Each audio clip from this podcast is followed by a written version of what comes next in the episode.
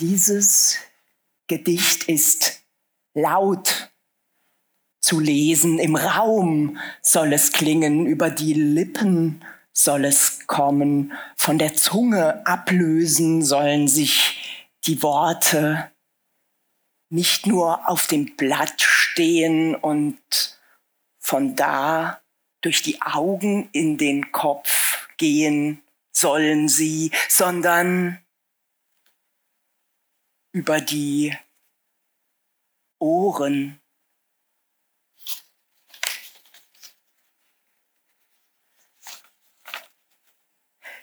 Dieses Gedicht hüpft von einem Bein auf das andere Bein hüpft dieses Gedicht und dann vom anderen Bein auf ein weiteres Bein und dann weiter von Bein zu Bein, wie von Stein zu Stein hüpft dieses Gedicht, denn die Beine sind nur metaphorisch. In Wirklichkeit hat das Gedicht gar keine Beine. Vielleicht bräuchte es einen Rollstuhl oder auch nicht. Jedenfalls hat es keinen. Und wenn doch, wäre es auch wieder ein metaphorischer. So aber hat es nur Wörter und geht damit wie auf Krücken über das Blatt oder wie auf Beinen. Und wenn es am Ende stehen bleibt, so bleibt es auf einem Bein stehen, wie ein Storch oder wie ein Flamingo oder wie eine Ente. Am Ende bleibt es wie auf einem Bein, aber das Bein ist doch wieder ein Wort und die Ente ist ein anderes Wort. Und so oder so hat das Gedicht am Ende immer das letzte Wort. Und dann keins mehr, denn dann ist es zu Ende. Aber vorher nicht. Und auf dem Blatt steht es immer noch auf allen Beinen gleichzeitig und sagt kein Wort. Steht einfach nur da. So oder so hat aber am Ende das Gedicht das letzte Wort oder auch keins mehr, denn dann ist es zu Ende. Herzlich willkommen, liebes Publikum, zum Poetry Jam Wiesbaden hier im Roten Salon im Z-Bau zu Nürnberg. Mein Name ist Daniela Daub und heute haben wir außerdem noch Miriam Spieß und Dirk Hülstrunk aus Mainz und Frankfurt an Bord. So. Ähm, wir haben uns gesagt, wir nehmen hier das kleine Ersatzbänkchen für äh, die, die immer gerade nicht dran sind.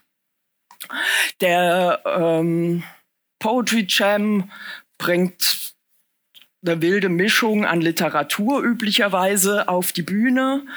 Ähm, und heute haben wir zum Beispiel Lyrik, Reiseliteratur, Textperformance mit Loops und simultanen Stimmen, wenn ich das so richtig weiß. Wir haben Bewegung im Raum und Textjonglage und wir haben Sitzen am Tisch und Lesen. Und ich lese noch was.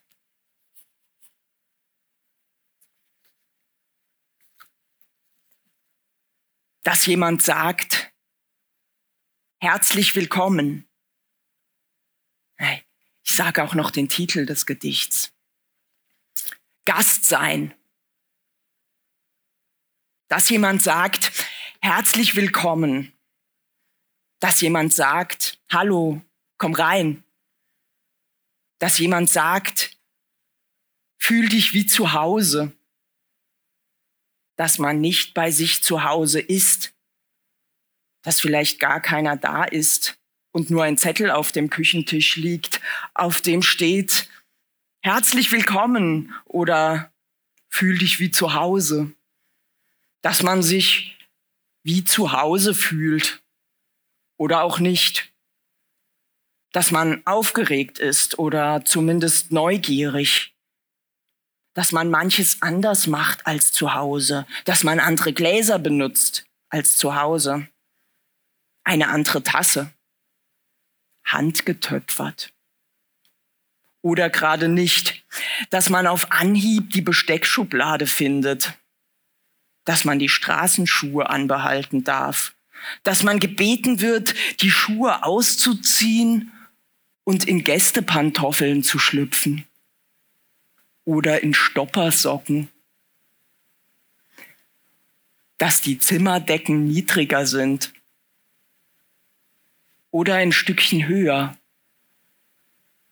dass die Wohnung mit Teppichboden ausgelegt ist und man das zur Abwechslung mal gar nicht schlecht findet dass man in der Küche herumsteht, während eine Flasche Wein geöffnet wird, dass man mehr oder weniger beim Tischdecken hilft, dass Zimmerpflanzen auf dem Fensterbrett stehen und das Fenster deshalb nicht zu öffnen ist, nur zu kippen, dass man denkt, wie kann man nur so leben?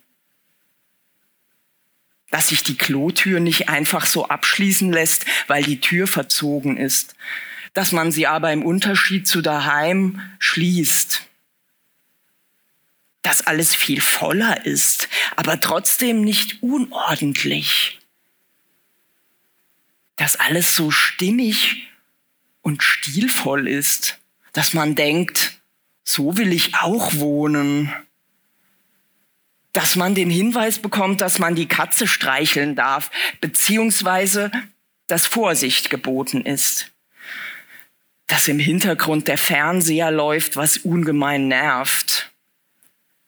Dass man auf dem Sofa sitzt und eine Vase mit Blumen auf dem Tisch steht und Knapperkram. Dass man denkt, gut, dass ich keine Blumen mitgebracht habe. Es sind ja schon welche da dass Kinderspielzeug im Wohnzimmer verteilt ist, dass man versehentlich zu viel trinkt, dass man sich wünscht zu gehen, dass man die Buchrücken im Regal betrachtet, dass man durch die offenstehende Balkontür nach draußen tritt, dass unten eine vielbefahrene Straße entlang führt, dass man sich vorsichtig übers Geländer beugt und aus dem vierten Stock auf die Bushaltestelle hinunterblickt, dass man wieder hineingeht, nachdem die Gastgeberin fertig geraucht hat, dass man aus dem Fenster blickt, hinaus in den Garten, wo der Kirschbaum gerade blüht dass schöne Musik aufgelegt wird, die man noch nicht kennt. Dass man länger geblieben ist, als man wollte. Dass man noch zur Tür gebracht wird. Dass man wieder geht.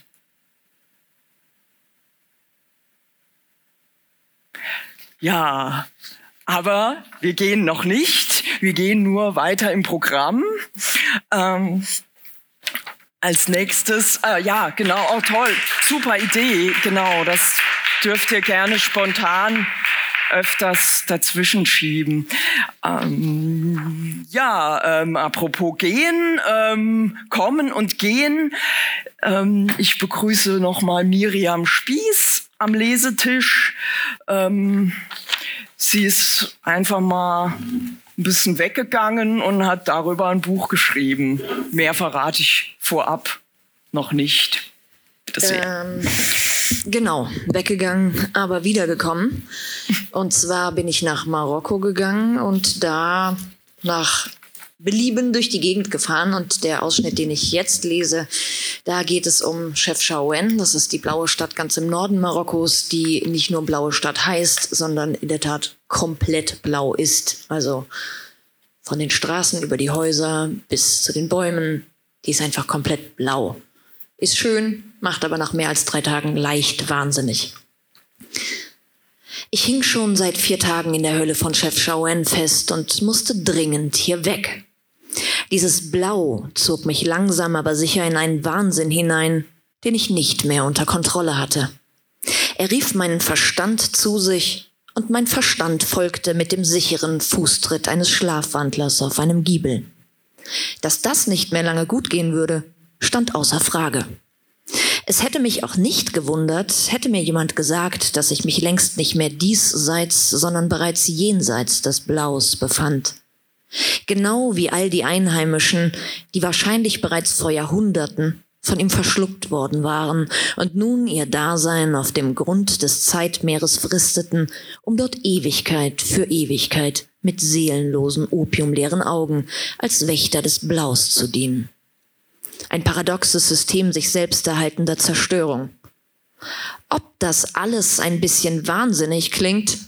Nun, ich sagte ja bereits, ich musste dringend in ein anderes Blau. Oder noch besser, in gar keins.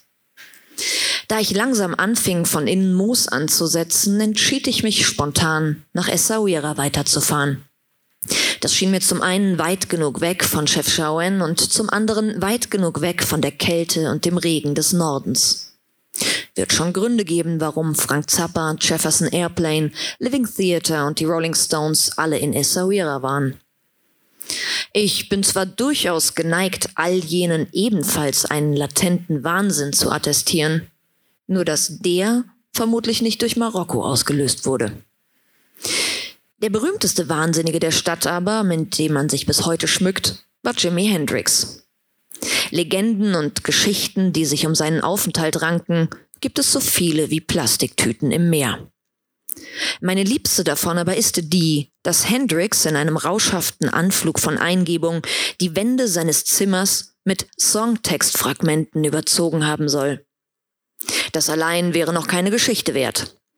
Erst Hendricks resolute Zimmerwirtin, die ihn empört dazu verdonnerte, den Raum wieder in seinen Ausgangszustand zu versetzen, macht es zu einer.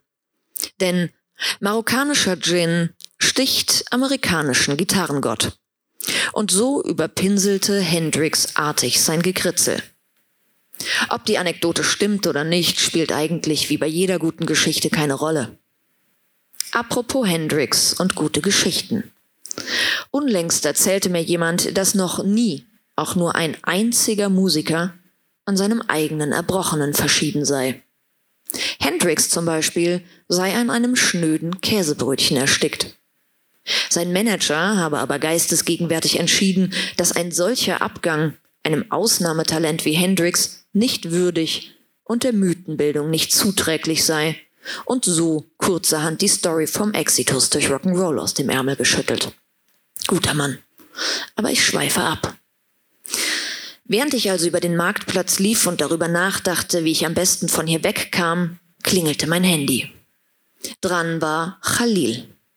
Er wollte wissen, wo ich war, und als ich sagte, dass ich mittlerweile in Chef Shaoen sei, setzte er nach.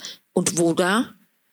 Mir war zwar schleierhaft, was er mit dieser Information anfangen wollte, aber schließlich antwortete ich, in der Nähe des großen Baums. Wer schon mal in Shaoen war, wird bezeugen können, dass das ernsthaft eine äußerst präzise Ortsangabe ist. Und du? fragte ich höflichkeitshalber nach.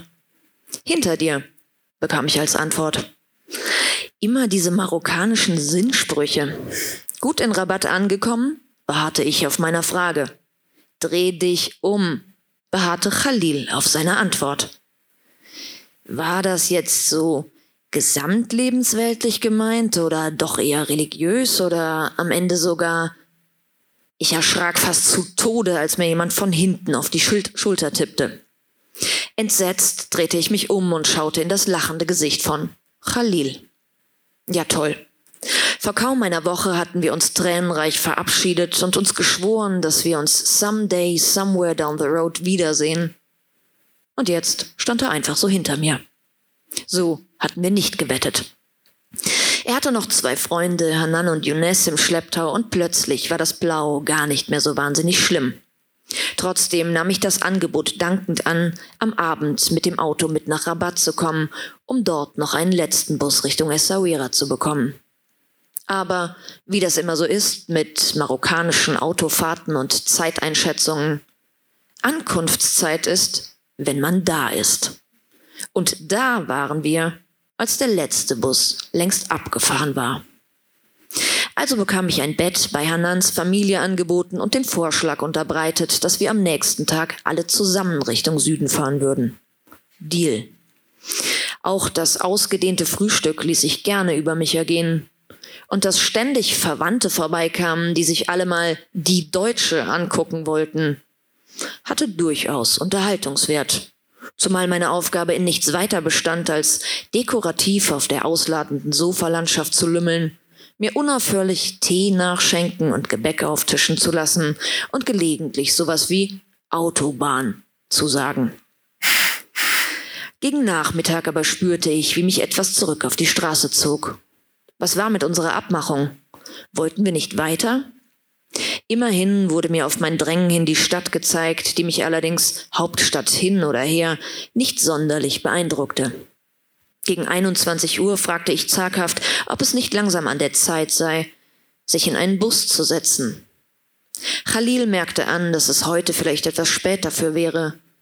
Also bekam ich ein Bett bei Hanans Familie angeboten und den Vorschlag unterbreitet, dass wir am nächsten Tag alle zusammen Richtung Süden fahren würden. Moment mal, den Text kannte ich doch bereits. Das Festhängen in Zeitschleifen stellt eine nicht zu unterschätzende Gefahr dar, zumal in Marokko. Zum Glück kam Khalil von ganz allein darauf, dass meine Gesichtsperformance bodenlose Enttäuschung zum Ausdruck zu bringen versuchte, und so besserte er nach. Okay, wir essen jetzt noch was, dann fahre ich dich zum Nachtbus und wir kommen morgen nach, ja? Das klang doch schon viel besser. Natürlich hätten wir um ein Haar den letzten Bus verpasst. Und natürlich musste ich mal wieder reinspringen, als sich der Bus bereits in Bewegung gesetzt hatte. Aber das kannte ich ja bereits. Dann war ich wieder auf der Straße.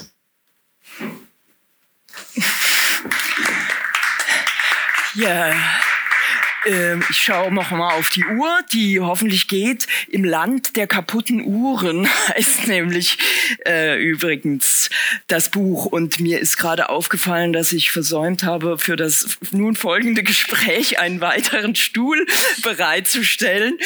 Ähm, jetzt, Setz dich doch gerne zu mir. Äh, da setzen wir uns auf den Tisch oder äh, sonst ist da so ein komischer Höhenunterschied. Ah, da ist doch, oh, vielen Dank. Oder so. Genau, das ist ja noch viel besser. Ja, ein bisschen plaudern wollten wir noch so zwischendurch, ähm, um, ja, weiß ich nicht, ein paar Hintergrundinfos vielleicht noch rauszukitzeln. Ähm, du bist gereist und hast deine Erlebnisse in einem Buch äh, zusammengebracht. Wie, ähm, wie hast du denn geschrieben oder wie, äh, wie, in welcher Reihenfolge ist das alles entstanden? Das äh, Schreiben, das Buch, das Reisen? Ähm, Ach, das ist alles so ineinander geflossen. Also wenn ich unterwegs bin, dann habe ich, nicht nur wenn ich unterwegs bin, eigentlich habe ich immer irgendwie entweder ein Notizbuch oder Papier dabei und einen Stift. Und während des Erlebens fallen so viele Geschichten und Wörter einfach überall runter, die ich dann immer unterwegs schon aufsammle und mitnehme und in meiner Kladde verklappe. Und äh, zu Hause habe ich dann diesen Fundus an äh, Wörtern und Erinnerungen und versuche daraus dann irgendwas zu basteln, was strukturierter ist. Und Du bist auch mehrmals nach Marokko gefahren. Ist das jetzt eine Zusammenfassung von mehrmaligen Reisen, äh, wo du dann vielleicht bei der zweiten Reise schon was geschrieben hattest und äh, schon ans Weiterschreiben dachtest beim oder? Äh, das war jetzt eine Reise, aber ich war mittlerweile, das war jetzt glaube ich die dritte Marokko-Reise und mittlerweile war ich aber achtmal da und äh, es fällt einfach jedes Mal so viel an Geschichten an. Also nicht auszuschließen, dass es irgendwie zu dem Thema nochmal was, was geben wird. Okay. Cool, aber erstmal hat es das gegeben, das Buch liegt hinten auch rum und genau. wir hören dich nachher nochmal mit einem ganz anderen Text. So, wie mache ich jetzt das? Ich stelle ihn mal wieder darunter. Ja, jetzt habe ich vor. So. Ja. Im Allgemeinen äh, schreibe ich meine Gedichte selbst, ähm, was jetzt äh, nicht im Unterschied zu Miriam etwa gemeint ist, sondern ähm, im Unterschied zu manchen Texten, die ich doch jetzt auch mal mitgebracht habe, die ich quasi habe schreiben lassen. Ähm, mit, äh, mit der Schnipselmethode, ähm, also mittels aus der Zeitung ausgeschnittener Wörter, die ich auf der Tischplatte verteilt habe und einfach anders angeordnet habe. Und ein paar, die ich irgendwie nicht brauchen konnte, habe ich einfach übrig gelassen. Und ähm, das fand ich manchmal doch sehr erstaunlich, was dabei rausgekommen ist. Und ähm, ja, dann habe ich drei von diesen Texten habe ich jetzt mal mitgebracht. Also ja, manchmal sieht es so aus, da hatte ich eher so eine illustrierte oder ähm, sowas, ähm, dann es bunt. Und manchmal hatte ich einfach schwarz auf weiß gedruckte Zeitungswörter. Und ich bringe mal ein Beispiel. Naturerlebnisse. Unser Weg führt uns zuerst in den Moment oder gar Schwerpunkt. Hier gibt es keinen Aufzug. Schicksal ist trotzdem keine Option. Die Zeit ist gründlich zu entlüften und der zeitliche Sturzflug ist geprägt von der Idee, Möglichkeiten zu leidenschaftlicher Begegnung neu zu eröffnen. Ausgangspunkt dafür wurde schon oft, was manchmal nicht so einfach ist. Fähigkeiten, Übungen und das süße Nichtstun. Gefahr geringer Ausdauer gibt es auch. Und das Gute ist, Erinnerung aufbauen und gezielt loszulassen. Das werden wir wohl. Und wir finden auch, inzwischen lebt sie immer mehr positive Energie. Noch sprießen überall sinnlose persönliche Beziehungen, die anscheinend gar nicht enden. Von ihrer Sorte gibt es bis zu 75 Prozent. Menschen, die an der frischen Luft massiv ihr Gesicht verändern. Die Überlebensstrategie schlechthin. Allein in der verwirrenden und gelegentlich grenzenlosen Zukunft sind etliche gefährdet. Dort, wo sie jetzt die Saat fürs nächste Schicksal in die Schuhe schiebt.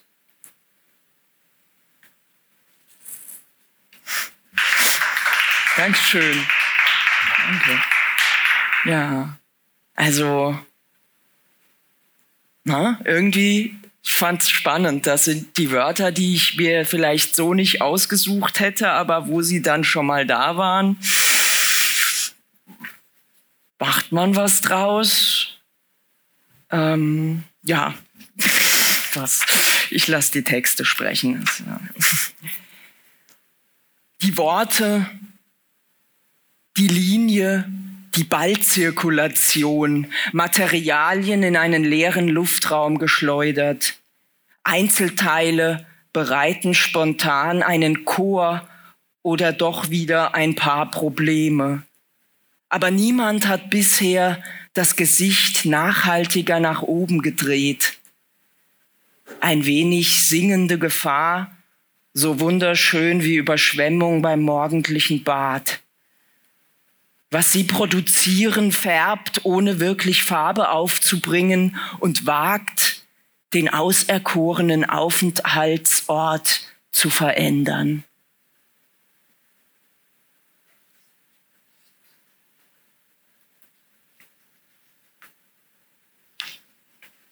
Jetzt habe ich noch eins, da ist auch ein bisschen Bild dabei. Ich halte es nur mal kurz hoch, so als Eindruck aus der Ferne. Man trägt eine Spezialbrille, um zu erkennen, dass das Glück mehrmals gewendet worden sein muss. Ich vermute Wirkungen auf das Hormonsystem. Jeder zappelt rum. Es macht keinen Sinn, einen Tempel zu bauen. Und wer war das weißgeschminkte Chamäleon, das eine eher unglückliche Figur abgab und nach wenigen Wochen das Bewusstsein verlor? Ich liege um 180 Grad gedreht am Straßenrand. Tanz im Elfenbeinturm, nur noch diesen Freitag überstehen. Die Angst erlosch nach einer halben Stunde von selbst.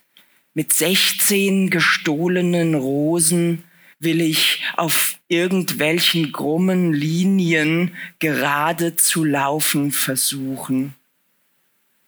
So einfach ist das.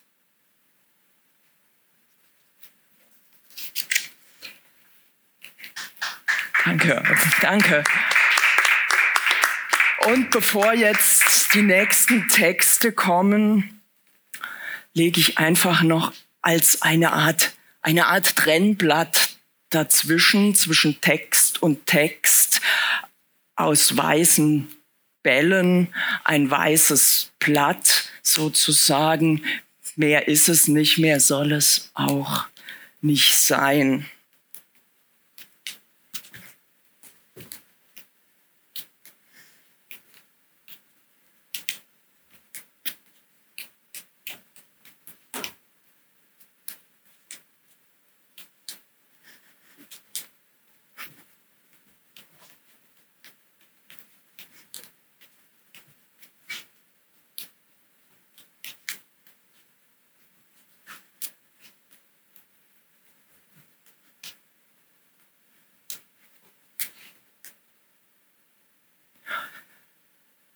Und jetzt machen wir weiter mit Dirk Hülstrunk aus Frankfurt.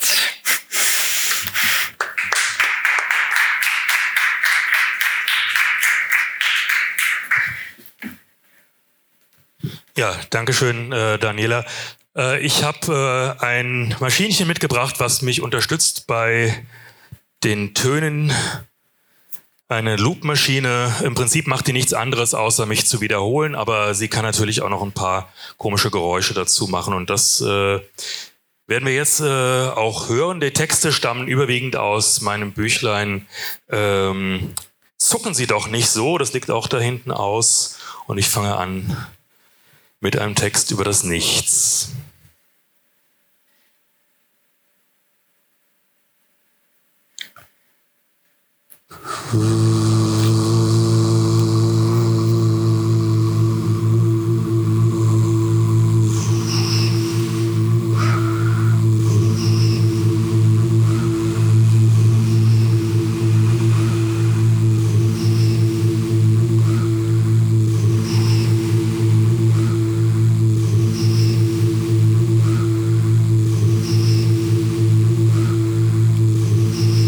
Ein Buch kaufen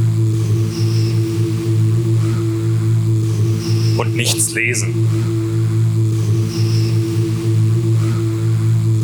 Einen Stift nehmen und nichts schreiben.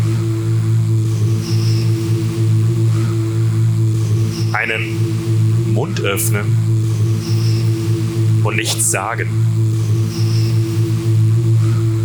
Eine Hand öffnen und nichts greifen.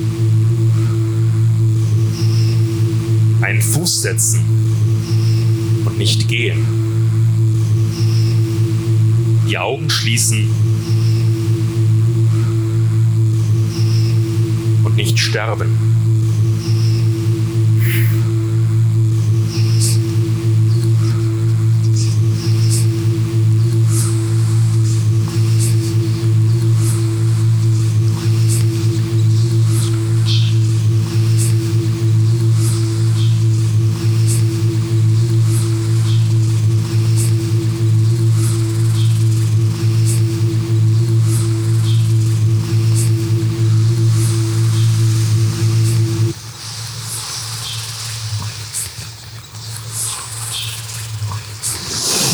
Dieses Gedicht ist gegen die Wirkungslosigkeit. Aber dieses Gedicht ist auch gegen die Wirkung. Denn alle Wirkungen haben Nebenwirkungen. Die Nebenwirkungen sind aber noch nicht alle wirkungsvoll untersucht. Alle Untersuchungen sind nämlich von der Pharmaindustrie manipuliert. Das Gedicht ist also auch gegen die Pharmaindustrie. Das Gedicht ist aber auch gegen die Kopfschmerzen. Die Kopfschmerzen sind in Wirklichkeit ein Zeichen der Verzweiflung über die Wirkungslosigkeit des Gedichtes. Deswegen ist das Gedicht gegen die Wirklichkeit.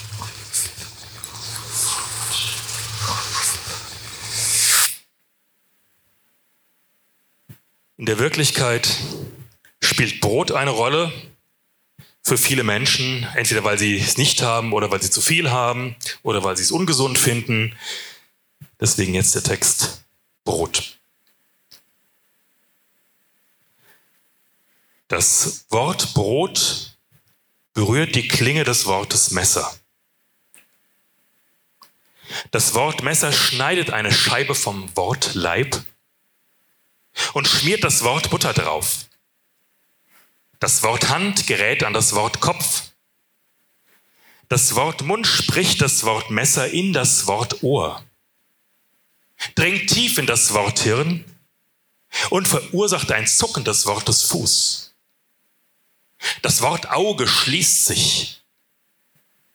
Das Wort Brot wartet im Wort Korb, frisch gebacken im Wort Duft.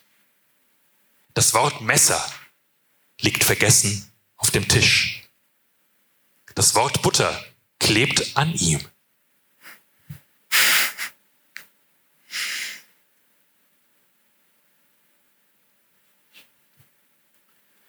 Genauso wichtig wie Brot ist natürlich ein Haus zu haben. Und äh, ich hatte letztens ein Stipendium im ländlichen Raum.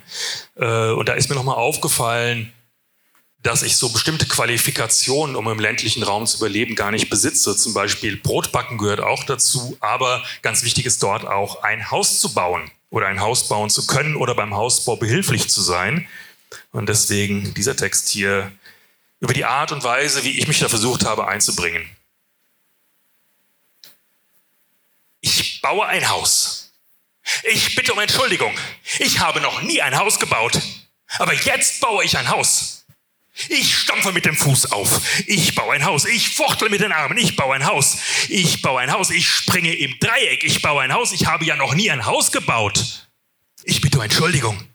Ich gehe an die Decke. Ich trete die Tür ein. Ich baue ein Haus. Ich hebe die Fenster aus ihren Angeln. Ich reiße die Gardinen herunter. Ich baue ein Haus. Ein Haus ohne Himmel. Ein Haus wie eine Kiste, in die ich mich einklappe nach getaner Arbeit. Ein Haus, das ich im Schlaf sprenge. Ich bitte um Entschuldigung. Ich habe es nicht anders gelernt. Ich baue ein neues Haus. Versprochen. Ja, und wer kein Brot und kein Haus hat, hat auch keinen Besitz. Und um den Besitz geht es im nächsten Text. Der Besitz ist von den Besitzenden besetzt. Die Besitzenden schauen gelangweilt aus ihren Wohnsitzen. Die Besitzlosen beneiden die Besitzenden. Die Besitzenden räkeln sich auf ihren Sesseln. Die Besitzlosen stehen ratlos beisammen und murren. Die Besitzenden bitten die Besitzlosen zur Kasse.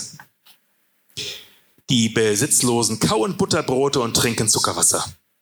Die Besitzlosen lieben Fett und Zucker. Bitte zur Kasse, bitte zur Kasse. Die Besitzenden bitten zur Kasse. Die Besitzenden bitten zur Kasse. Die Besitzenden bitten die Besitzlosen zur Kasse. Die Besitzlosen sollen den Gürtel halt enger schnallen. Bitte zur Kasse, bitte zur Kasse. Wegen der Gesundheit, sagen sie. Die Besitzlosen sitzen beim Essen. Schöne dicke Butterbrote, schönes süßes Zuckerwasser. Sie lieben Fett und Zucker. Die Besitzlosen besetzen den Besitz. Die Besitzlosen wollen jetzt die Besitzenden zur Kasse bitten. Die Kasse ist geschlossen, sagen die Besitzenden. Wegen der Krise, sagen die Besitzenden. Und gebt uns doch bitte eure Butterbrote. Wegen der Krise. Und das Zuckerwasser. wegen der Gesundheit. Doch die Besitzlosen geben ihre Butterbrote nicht her. Die Besitzlosen geben ihr Zuckerwasser nicht her. Da hilft nur noch die Armee.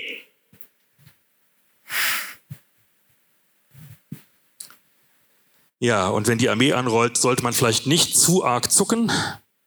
Und um das geht's im nächsten Text.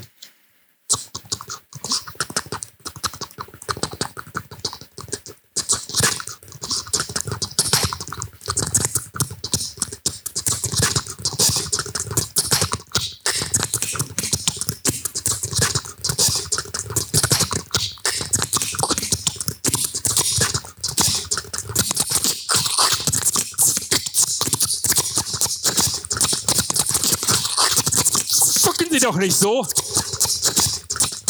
Zucken Sie doch nicht so. Zucken Sie doch nicht so. Zucken Sie doch nicht so. Zucken Sie doch nicht so. Zucken Sie doch nicht so. Zucken Sie doch nicht so.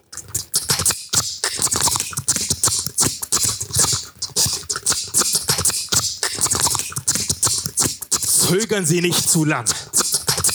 Zeigen Sie uns mal Ihre Reißleine und Ihr Tagesprofil. Ja, aber zucken Sie doch nicht so. Aber zucken Sie bitte nicht so.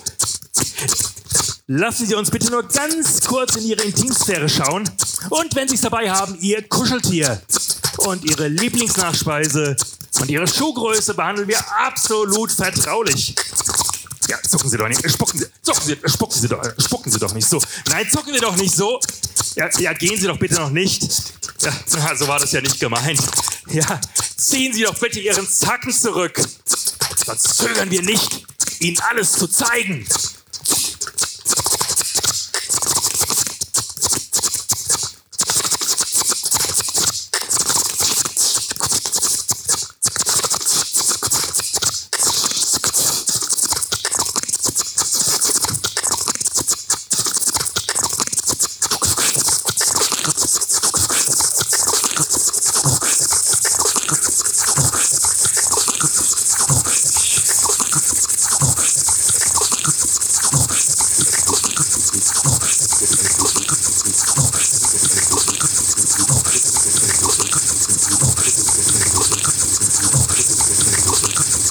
Sie doch nicht so. Dankeschön.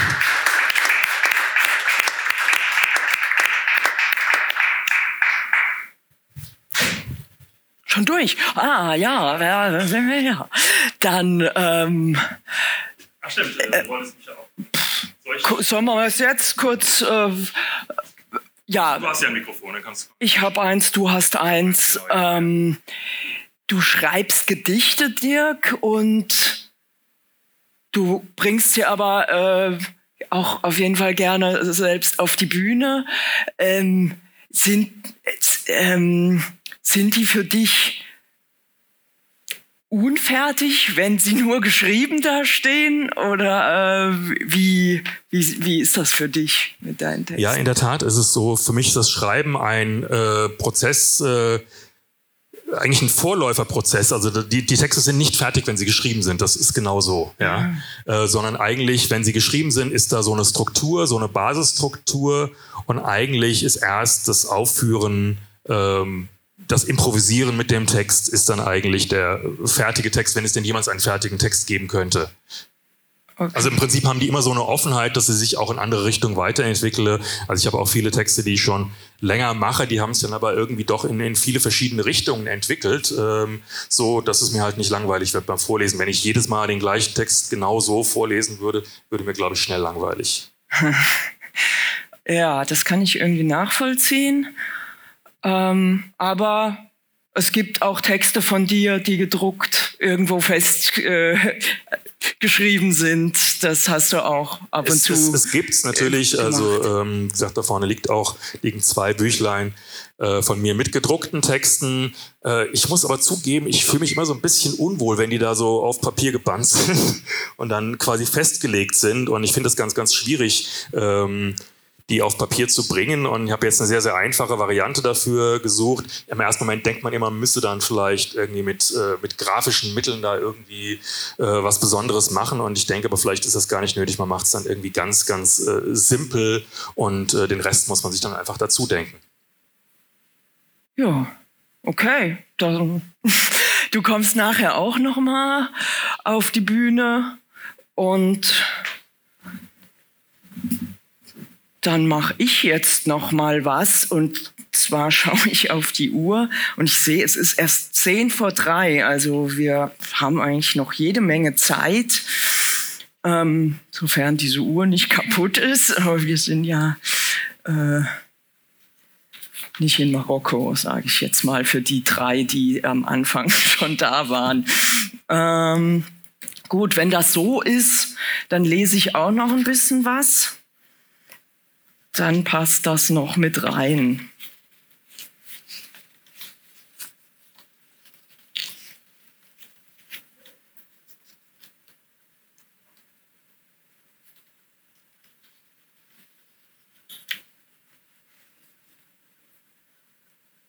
Die Welt um mich her beruhigt sich allmählich. Ich sitze in mir drin und schaue hinaus. Die Laternen, Parkbänke und Platanen werfen ihre Schatten aufs Pflaster, wie damals in Paris. Und auch die Spaziergänger oder Flaneure schieben ihre langen Schatten, die ihnen an den Füßen haften, über die Pflastersteine vor sich her. Brunnenbecken fangen das Blau des Himmels und verquecksilbern es. Die letzten Sonnenstrahlen, gleich wird sie weg sein, hinter den Häusern verschwunden. Die verkrümmten Zigarettenstummel auf dem roten Teppich der Kurhaustreppe sehen irgendwie täuschend echt aus. Rot ist der Teppich allerdings nur noch von weitem. Die waagerechten Flächen sind schon arg verblichen. Aber so geht's uns ja allen auf die eine oder andere Art.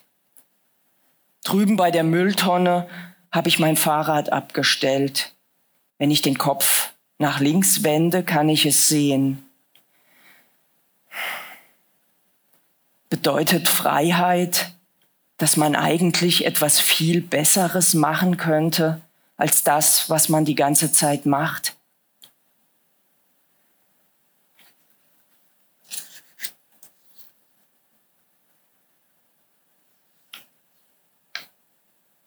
Es gibt kein Entkommen. Hindurchgehen, mitten hindurch ist der einzige Weg, der einzig mögliche Weg oder auch kein Weg, aber die einzige Möglichkeit. Durchgehen, wo kein Weg ist, ist die einzige Möglichkeit.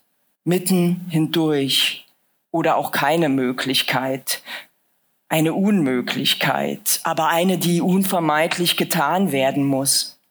Viele Wege führen außen herum, aber sie sind nicht gehbar. Begehbar wohl, da es ja Wege sind, aber die Wege sind nicht mehr gehbar. Das ist die Situation.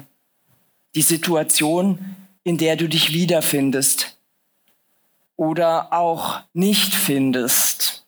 Eher muss man wohl sagen, dass du dich nicht wiederfindest. Du bist quasi unauffindbar, obwohl du dich ständig mit dir herumschleppst. Die Situation ist also folgende. Erstens, die Wege sind ungehbar.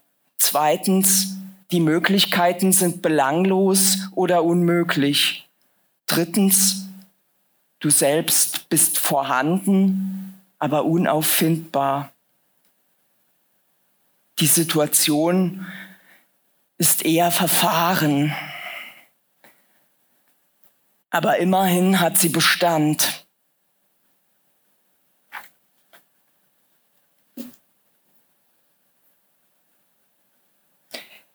Ich weiß nicht einmal zweifelsfrei, ob es mir schlecht geht.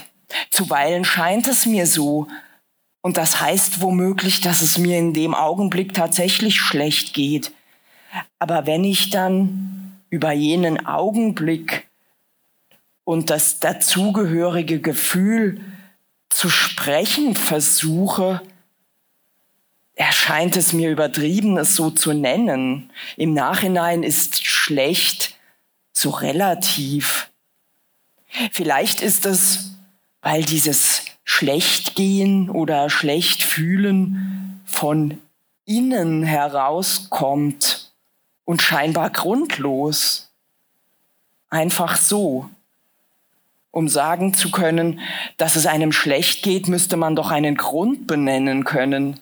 Mir scheint es aber so, als ginge es mir einfach nur so schlecht.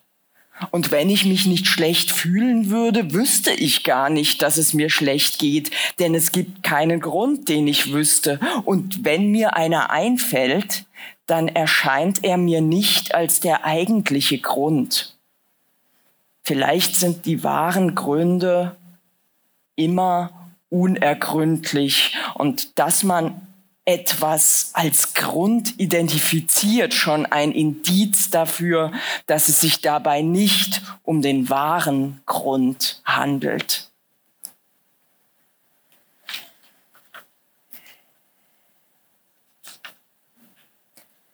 Wir haben schon so viel Glück gehabt in unserem Leben oft ohne es zu merken. Wenn das nicht so wäre, wären wir ja schon gar nicht mehr da. Die Welt ist dermaßen voll von Missgeschicken, dummen Zufällen, Gefahren und unglücklichen Verkettungen von Umständen, dass wir keinen Schritt weit kämen bzw. gekommen wären, wenn wir nicht ständig so ein Glück hätten.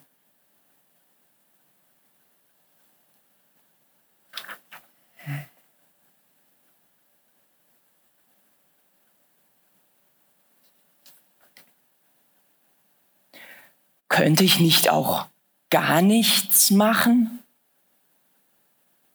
Nichts Nützliches und nichts Unnützes, nichts Wichtiges und nichts Überflüssiges und nichts Halbes und nichts Ganzes.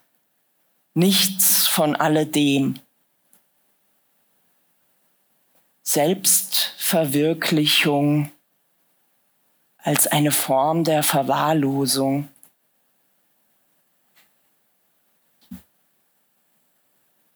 von etwas muss man ja leben. Man muss ja von etwas leben. Und von etwas lebt man ja anscheinend auch. Von etwas lebt man ja wohl, da man lebt.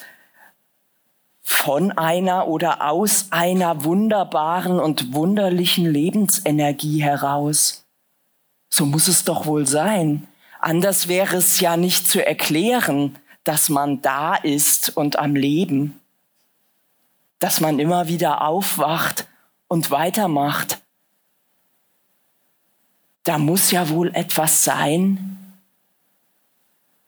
wovon man lebt.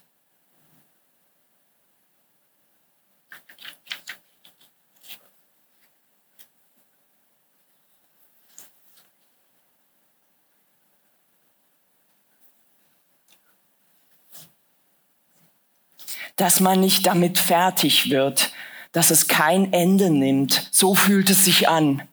Mit anderen Worten, es ist zu befürchten, dass es so bleiben wird. Es ist zu befürchten, dass es so bleiben wird mit dem nicht fertig werden. Man befürchtet, dass man nicht damit fertig werden wird, weil man nicht damit fertig wird. So fühlt es sich an. Es fühlt sich an, als wäre man überfordert damit und könnte deshalb nicht damit fertig werden. Da man nicht fertig damit ist, ist es immer noch da. Schleppt man es immer noch mit sich herum, kann man es nicht loslassen. Müsste man es loslassen, um damit fertig zu werden? Man kann es aber doch erst loslassen, wenn man damit fertig ist, wenn man damit fertig geworden ist. So fühlt es sich an, dass vorher kein Loslassen möglich ist. Wenn man es loslassen könnte, wäre man ja bereits fertig damit. Dann wäre man doch bereits damit fertig geworden. Man kann sich nicht davon lösen, weil man genau fühlt, dass das nicht geht dass es dann immer noch da wäre. Und deshalb gibt es ja die Lösung nicht.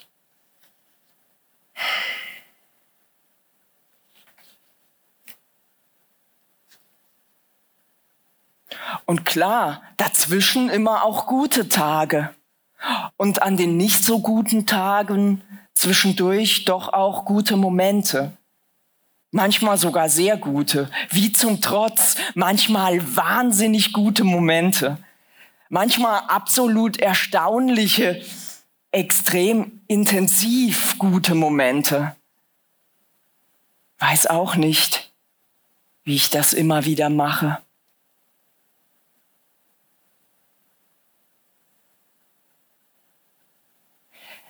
Anfang ist,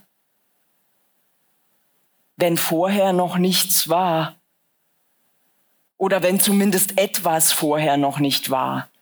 Ende ist, wenn es nicht mehr weitergeht. Oder wenn zumindest etwas nicht mehr weitergeht.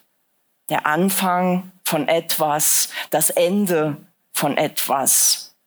Anfang ist nur, wenn es danach weitergeht. Ende ist nur, wo vorher etwas war. Wir wünschen uns einen neuen Anfang und nicht ein neues Ende.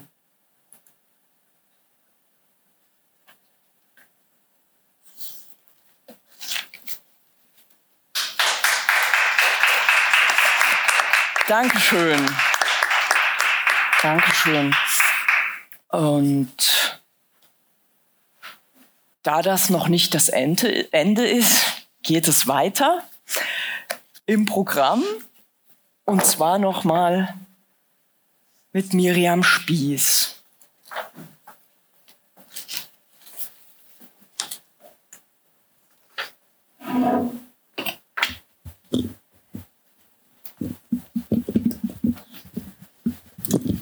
Genau, und dieses Mal äh, geht es nicht um Marokko, sondern um Froschleich im Lavendel unterm Küchentisch. 1795, 1796, 1797. Meine Gedanken werden Wolken. Kleine weiße Schäfchenwolken an einem strahlend blauen Sommerhimmel. Schäfchenwolken. Oder Drachenwolken. Manchmal sind es auch Hundewolken oder einfach Wolkenwolken. Nur Katzenwolken. Das sind es nie. Ich lasse sie ziehen, meine Wolken, die ja eigentlich Gedanken sind. Das heißt, eigentlich lasse ich sie nicht ziehen, weil sie nämlich gar nicht ziehen, zumindest nicht vorüber, sondern wenn dann nur an mir oder mich hinter sich her. Vielleicht schiebe ich sie eher meine Wolken. Ich bin der Wolkenschieber, der Wolkentreter. Ich trete die Schäfchen und Drachen, die Hunde und Wolken, Wolken raus aus meinem Himmel. Aber das interessiert sie nicht. 1798, 1799, 1800. Froschleich im Lavendel unterm Küchentisch. Ich weiß nicht, was das zu bedeuten hat. Wirklich nicht. Nicht im geringsten. Manchmal kommt mir einfach ein Wort oder Wörter oder Sätze in den Sinn, die ich dann tagelang mit mir herumtrage, in den Backentaschen, von einer in die andere schiebend, sie mit der Zunge abtastend, sie zwischen meinen halb geöffneten Lippen hervorblitzen lassend, sie fest an den Gaumen drückend. Manchmal verschlucke ich mich auch an ihnen, dann liegen sie mir im Magen oder ich spucke sie irgendwann aus, weil sie mir auf die semantischen Geschmacksnerven gehen. Froschleich im Lavendel unterm Küchentisch. 1801, 1802, 1803. Ich lasse sie los, meine Gedanken, und sie fallen mir bleischwer auf die Füße. Aufschreiben, schreiben Sie Ihre Gedanken auf, schreiben Sie so lange, bis der Kopf leer geschrieben ist. Aber ein Wort gibt das andere und die Wortquelle in meinem Kopf will einfach nicht versiegen. Aufschreiben, schreiben Sie Ihre Gedanken auf, dann wissen Sie, dass Sie gut aufgehoben sind und müssen keine Angst haben, dass Sie ihnen verloren gehen. Als ob mir je ein Wort verloren gegangen wäre. Vielleicht weiß ich nicht immer gleich, wo ich es hingelegt habe, aber verloren gegangen ist mir noch keins auch ohne externes Endlager für kognitiven Restmüll. Aufschreiben, schreiben Sie Ihre Gedanken auf. Ich schreibe ja schon. Ich schreibe. 1804, 1805, 1806. Woher kommen eigentlich die Wörter? Grottenolm. Auch so ein Wort, oder? Zerwühltes Einstreu im Hamsterkäfig meines Kopfes, wo die Gedanken rückwärts durchs sich selbst drehende Rad geschleift werden. Sich runterhopfen. Sagt man das so? Obergärige Gedanken, die sich unter der Schädeldecke versammeln und da einfach nicht weiterkommen. Runtergehopfte, obergärige Gedanken im Hamsterrad meines Kopfes. 1807, 1808, 1809. Johanniskraut kann ich so nicht bestätigen. 1810, 1811, 1812. Liege da und beobachte, wie mich die Schäfchen zählen. Weiter als bis fünf kommen sie selten.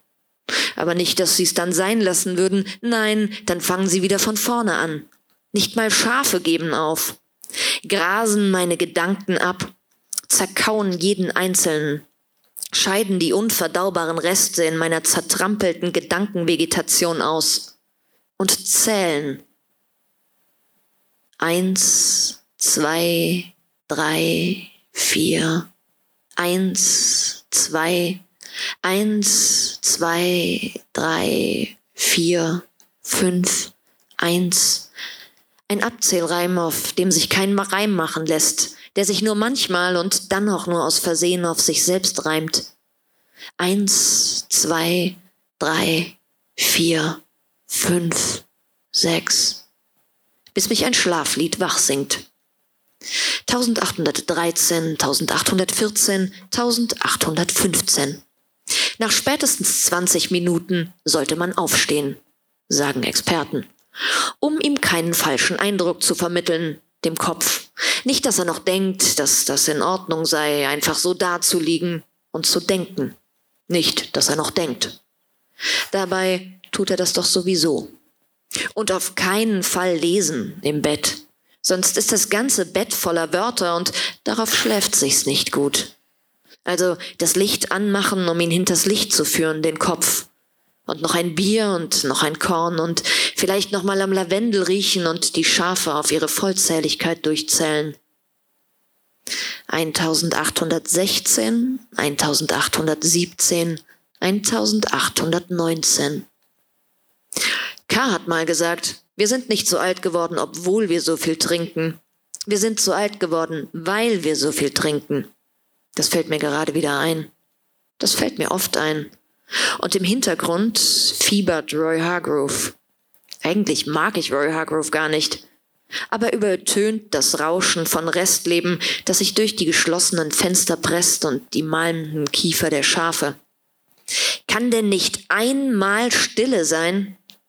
Ich will doch nur diesen einen Gedanken fertig denken. Wie kam ich da eigentlich drauf? Irgendwie muss ich da doch drauf gekommen sein. Herrgott nochmal. Ich muss besser aufpassen, wo ich hintrete. Muss besser aufpassen, wo ich hindenke. Immer gehen meine Gedanken irgendwelchen Wörtern auf den Leim. Doch noch einen Korn. Dem vertraue ich meine Wörter an, bevor ich noch irgendeinen Unsinn damit mache. Lieber dem Korn als den Schafen. Nicht die Flinte ins Korn werfen, lieber die Wörter. Wörter im Korn, das reagiert angenehm exotherm im Magen und wärmt von innen. Nicht wie die nikotingelben Tagreste, die kalt in den Gardinen hängen. 1820, 1821, 1822. Olfaktorischer Rest umklammert das Gemüt, hat auch mal irgendwer gesagt. Aber ich habe vergessen, wer und in welchem Kontext. Vielleicht hat das auch gar niemand gesagt. Vielleicht sind es nur Wörter, die durch die Zentrifugalkraft aus dem Hamsterrad geschleudert wurden und nun obergärig an der Unterseite meines Schädels festhängen an der Seite meines Schädels, zu der der Duft von Lavendel nicht vordringt. 1823, 1824, 1825. Mein Arzt hat gesagt, mein Arzt hat gesagt? Mein Arzt hat gesagt, mein Arzt hat gesagt, mein Arzt hat gesagt, wann fing das eigentlich an, dass ich irgendeinem dahergelaufenen Mediziner ein Personalpronomen angedeihen lasse haben? Versuchen Sie es doch mal mit Fantasiereisen, hat er gesagt. Oder stellen Sie sich vor, Ihre Gedanken wären Wolken, kleine weiße Schäfchenwolken an einem strahlend blauen Sommerhimmel. 1826, 1827, 1828. Nachts ist alles Rest. Tagrest, Lebenrest, Lichtrest, Geräuschrest, Gedankenrest, Wortrest, Schnapsrest. Aus Resten lässt sich Schönes machen. Mosaike, nur zum Beispiel. Die schönsten entstehen, wenn nichts zusammenpasst. Upcycling ist ja schwer im Trend. Da macht dann auch Roy Hargrove nichts mehr. 1829, 1830, 1831. Lavendel soll ja helfen. Oder Hopfen. Das hilft bestimmt. Die Frage ist nur, bei was? 1832, 1833, 1834.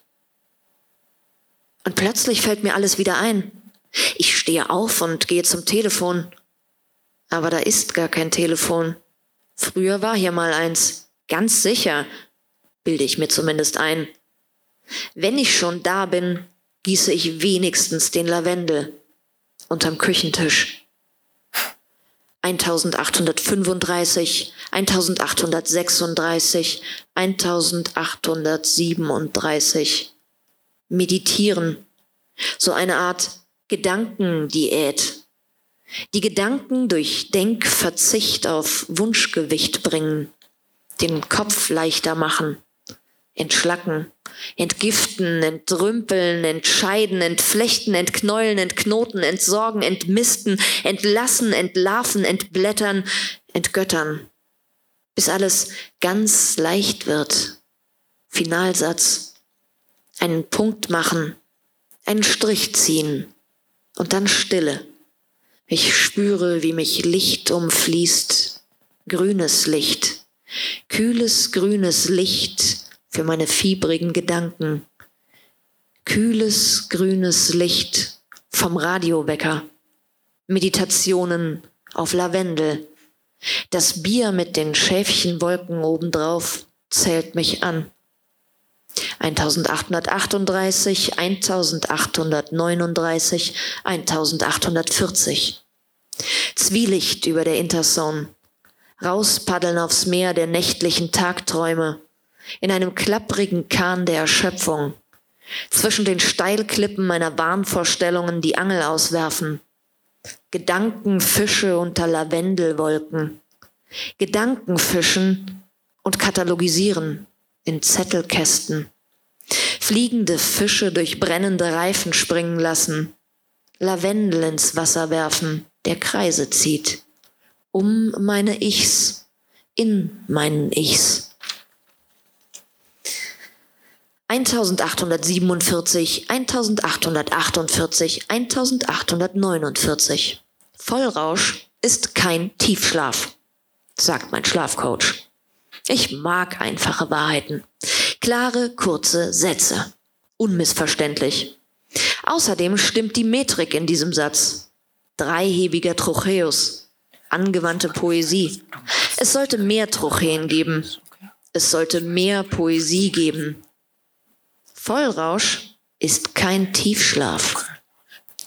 1850, 1851, 1852. Ich knote meine gummiartigen Gedanken zu Tierluftballons, die ein bisschen nach Froschleich aussehen, und verklappe sie im wolkenverhangenen, schäfchenblauen Himmel.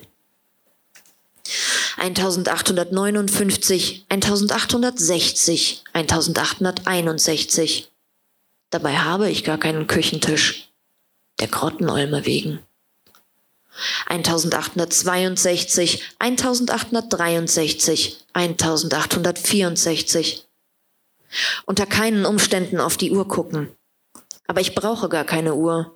Die Spatzen pfeifen es von den Dächern, der Morgen kratzt am Fenster, die Nacht amalgamiert glebrig mit dem neuen Tag. Das glaube ich erst, wenn ich es sehe. Aufstehen, das Fenster öffnen, in den Fenstersims setzen und noch ein Bier und noch eine letzte Zigarette, Sonnenaufgang über der Stadt und Stille. Stille, die keine Geräuschlosigkeit ist. Wörter schlafen im Hamsterrad, zugedeckt von Peace of Mind. 1865, 1866, 1867. Meine Gedanken werden Wolken, kleine weiße Schäfchenwolken an einem strahlend goldenen Morgenhimmel. Schäfchenwolken oder Drachenwolken. Manchmal sind es auch Hundewolken oder einfach Wolkenwolken. Nur Katzenwolken. Das sind es nie.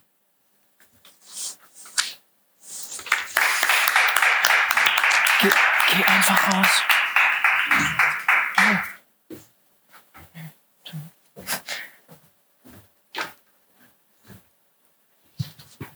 So, es geht auf dieser Seite weiter. Ähm, ich bin ein Freund von einfachen Texten. Ich äh, finde es immer ganz schön, äh, wenn nicht so viele Wörter vorkommen.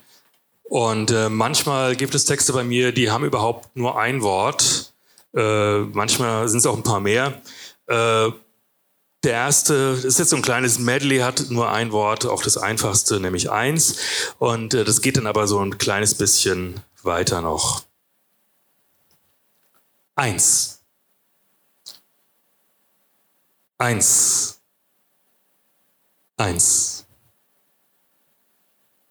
Eins. Und vielleicht kannst du dazu einschlafen, Miriam. Ich versuch's mal. Wir testen das. Eins. Eins. Eins. Eins. Und eins.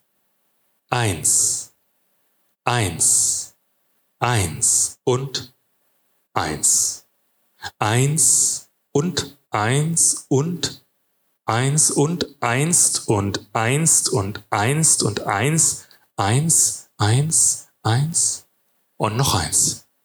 Und noch eins. Und noch eins. Noch eins. Nur noch eins. Eins noch. Eins noch. Nur eins noch, nur noch eins. Eins und eins und eins und eins und eins und eins und noch eins. Und noch eins und noch eins und noch eins. Nur noch ein Attentat, bitte. Nur noch ein Attentat. Ein Attentat. Nur noch ein Attentat, bitte. Eins noch, nur noch eins, nur noch eins. Ein Attentat, bitte, nur noch ein Attentat. Ein Attentat, noch ein Attentat nur noch ein Attentat und dann wird alles wieder gut. Gut? Gut? Gut? Gut? Gut, das war nicht gut. Gut, das war nicht gut.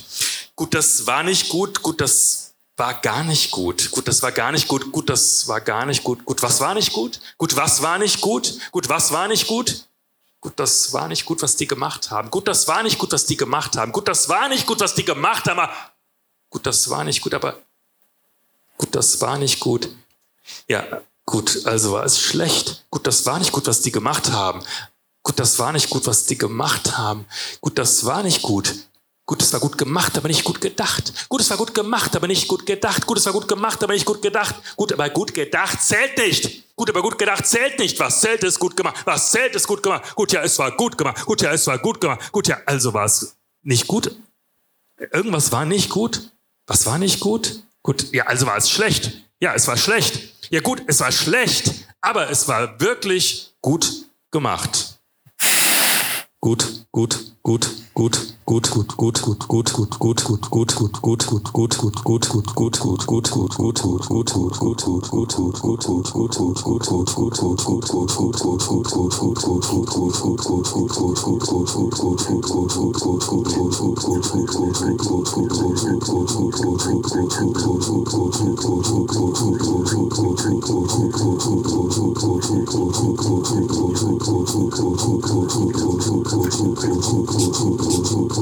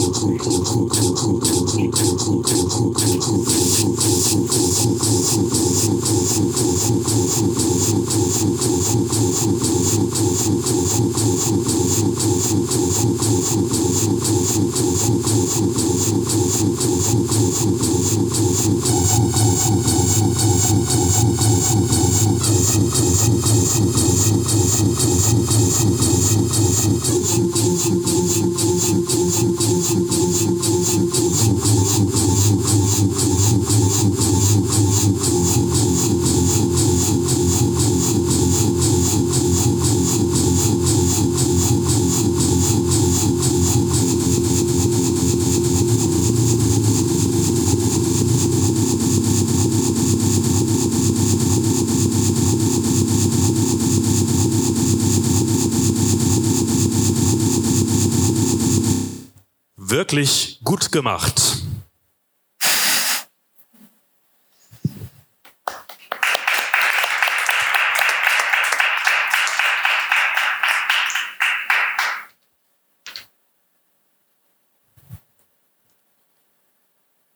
Ich habe so ein Projekt, das nennt sich Büro für überflüssige Worte. Ähm, da habe ich normalerweise einen Schreibtisch und äh, jeder kann zu mir kommen und äh, Wörter abgeben, die er nicht mehr braucht. Äh, ich denke, die Sprache muss einfach effektiver gemacht werden und wie könnte sie besser effektiver gemacht werden, indem wir ab und zu mal Updates machen und alte Wörter rausschmeißen. Und ähm, so ein Wort, was ganz viele Menschen loswerden wollten bei mir, war das Wort eigentlich. Ich habe es nicht ganz verstanden, weil es ist ein schönes altes Wort. Äh, man kann das immer mal so zwischendrin einsetzen, um was aufzufüllen und äh, was zu relativieren. Ich finde es eigentlich ganz schön und deswegen habe ich einen Text damit gemacht.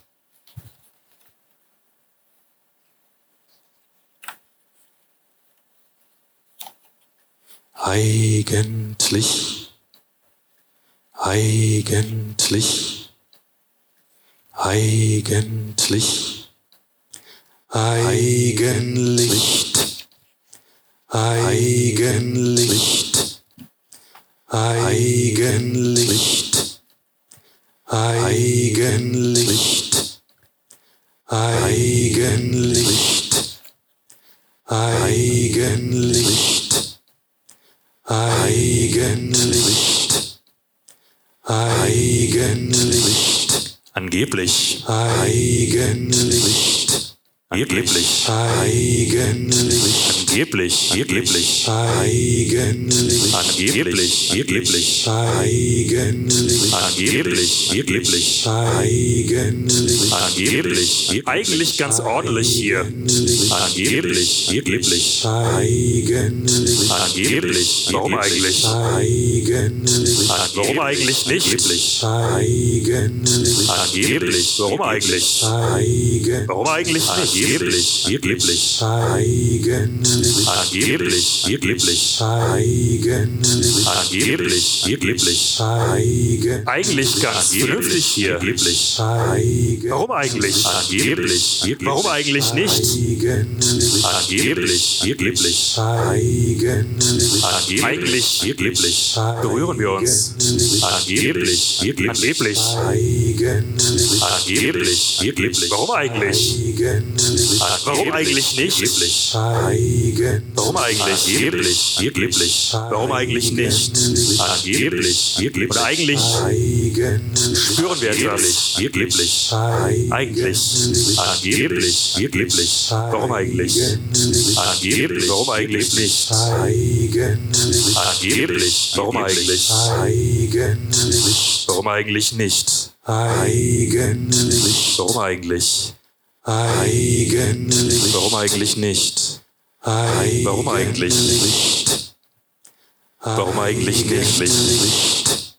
Warum eigentlich? Warum eigentlich nicht? Warum eigentlich nicht? Warum eigentlich? Warum eigentlich nicht? Warum eigentlich? Warum eigentlich? Warum eigentlich? Warum eigentlich? Warum eigentlich nicht? Warum eigentlich? Warum eigentlich? Eigentlich? Warum eigentlich? Warum eigentlich nicht? Warum eigentlich? Warum eigentlich? Warum eigentlich nicht? Warum eigentlich? Warum eigentlich? Warum eigentlich nicht? Warum eigentlich nicht? Warum eigentlich? Eigentlich.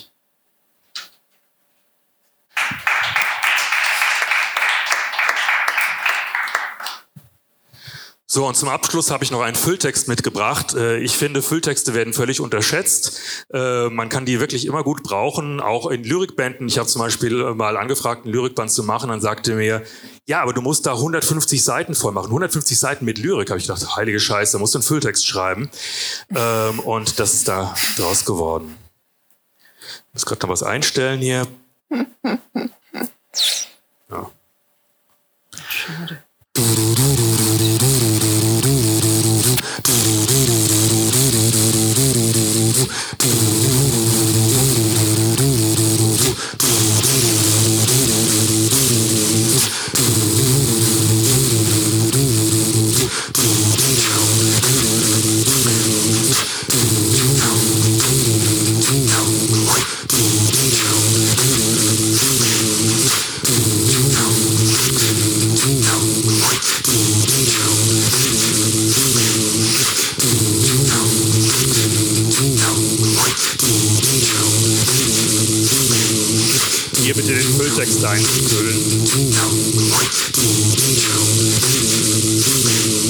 Fülltext einfüllen bitte hier. Fülltext einfüllen hier bitte den. Den Fülltext bitte einfüllen hier. Hier bitte den Protest anbringen. Den Protest anbringen hier bitte. Protest anbringen hier bitte den. Den Protest anbringen hier bitte. Und hier bitte den Wortmüll trennen. Den Wortmüll trennen hier bitte. Wortmüll trennen hier bitte. Den Wortmüll trennen hier bitte. Den Wortmüll trennen hier bitte. Hier bitte den Wortmüll trennen.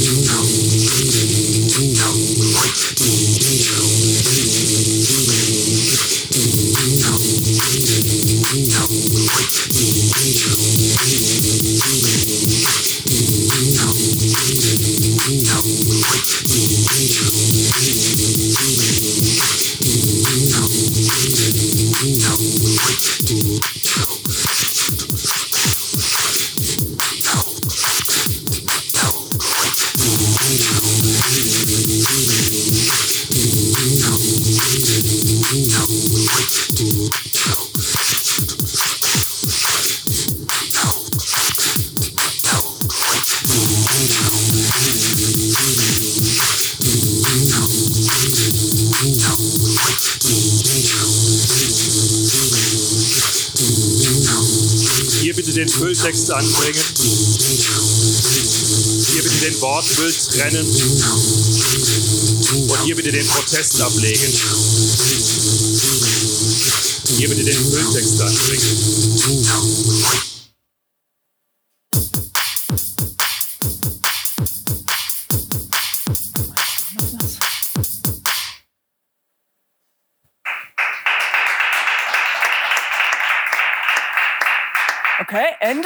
Oder habe ich es richtig verstanden?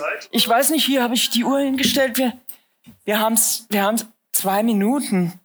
Das ist ein bisschen knapp. Das ist ein bisschen knapp, um jetzt noch. Das ist eigentlich genau richtig, um jetzt ähm, nochmal alle drei auf die Bühne zu kommen und euch zu danken. Ähm, fürs Kommen, fürs Zuhören. Ähm, das war der Poetry Jam aus Wiesbaden importiert mit Dirk Hülstrunk gerade gehört. Ja, machen wir nochmal Einzelapplaus, genau. Miriam Spieß und mein Name ist Daniela Daub. Dankeschön. Schönes Ulf noch. Wir sehen uns. Bis dann. Ciao.